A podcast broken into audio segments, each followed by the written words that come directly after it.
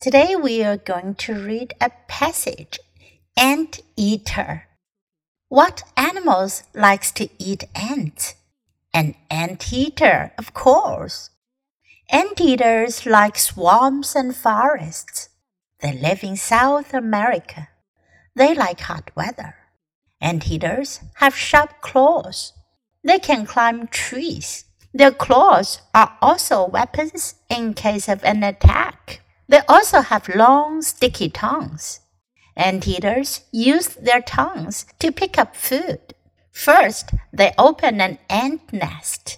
Then, they scoop up ants with their tongue.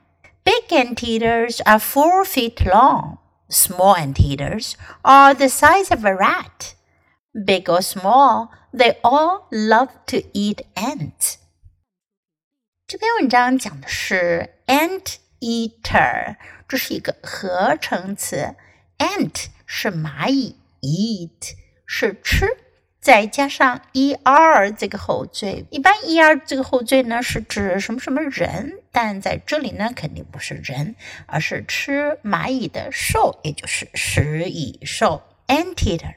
What animals like to eat ants? 什么动物喜欢吃蚂蚁？An anteater, of course，当然是食蚁兽。Anteaters like swamps and forests.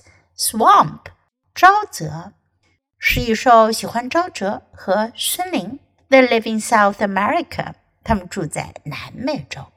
They like hot weather. 他们喜欢炎热的天气。Anteaters have sharp claws. 食蚁兽有锋利的爪子。They can climb trees. 它们可以爬树。 their claws are also weapons in case of an attack. 它们的爪子呢，是如果有攻击的时候的武器。In case of，如果发生在什么什么情况下，weapon 武器，attack 袭击攻击。They also have long sticky tongues. Sticky 黏糊糊的，它们有着长长的黏糊糊的舌头。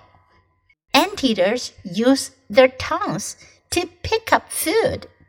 是一说呢，用他们的舌头来 pick up，捡起啦、采摘啦。在这里呢，就是他们用他们的舌头呢去觅食。First, they open an ant nest.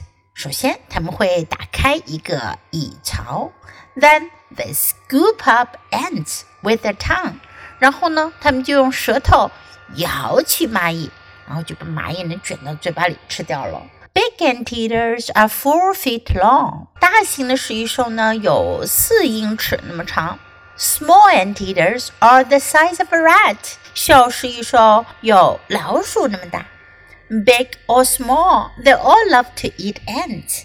Big or small 表示 whether they are big or small，不管它们是大是小。他们都喜欢吃蚂蚁。Now let's read the passage together. Ant eater. What animals likes to eat ants? An anteater, of course. Anteaters like swamps and forests. They live in South America. They like hot weather. Anteaters have sharp claws. They can climb trees. Their claws are also weapons in case of an attack. They also have long, sticky tongues. Anteaters use their tongues to pick up food. First, they open an ant nest. Then, they scoop up ants with their tongue. Big anteaters are four feet long. Small anteaters are the size of a rat. Big or small, they all love to eat ants. 今天的小短文你喜欢吗？英文短文是练习英语的绝佳材料。经常朗读背诵小短文，你的英语语感和词汇量都会得到很大的提高哦。关注 U 英语公众号，可以看到短文的内容和译文。Thanks for listening。喜欢的话，别忘了给 Trace 老师点赞。Until next time, goodbye.